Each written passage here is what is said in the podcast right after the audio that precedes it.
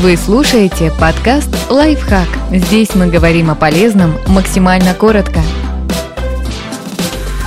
Три растения, которые можно посадить в июне. Они дадут хороший урожай в конце лета или осенью.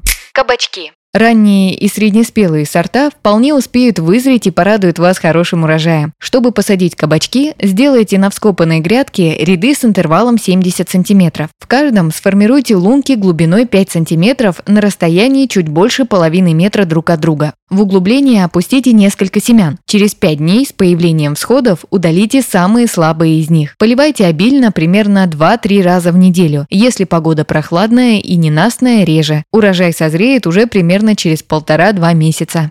Огурцы. Чтобы получить урожай практически до заморозков, огурцы можно посадить в июне и даже в июле. Делают это с помощью семян или рассады. Если решили обойтись без рассады, сделайте лунки глубиной до 3 см и на расстоянии в 60 см друг от друга. Между рядами отступайте столько же. Разложите в лунке по 3 семечка и присыпьте землей. Спустя примерно 5 дней, когда появятся всходы, оставьте лишь по одному самому сильному растению. При выращивании рассадным способом высевайте семена в небольшие горшочки, а после пересаживайте в открытый грунт. Поливайте огурцы примерно 3-4 раза в неделю, но не делайте из грядки болота. В сильную жару увлажняйте растения чаще, а при прохладной и дождливой погоде реже. Пробовать огурцы можно будет уже через полтора-два месяца. Картошка.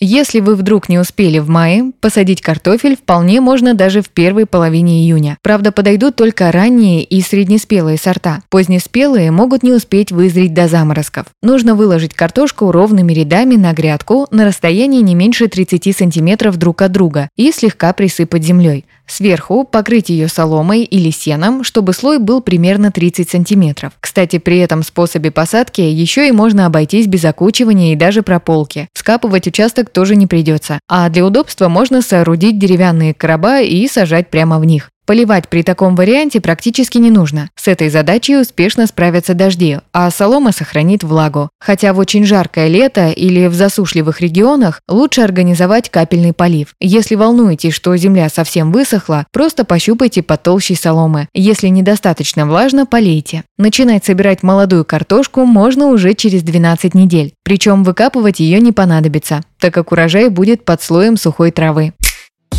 Подписывайтесь на подкаст «Лайфхак» на всех удобных платформах. Ставьте ему лайки и звездочки. Оставляйте комментарии. Услышимся!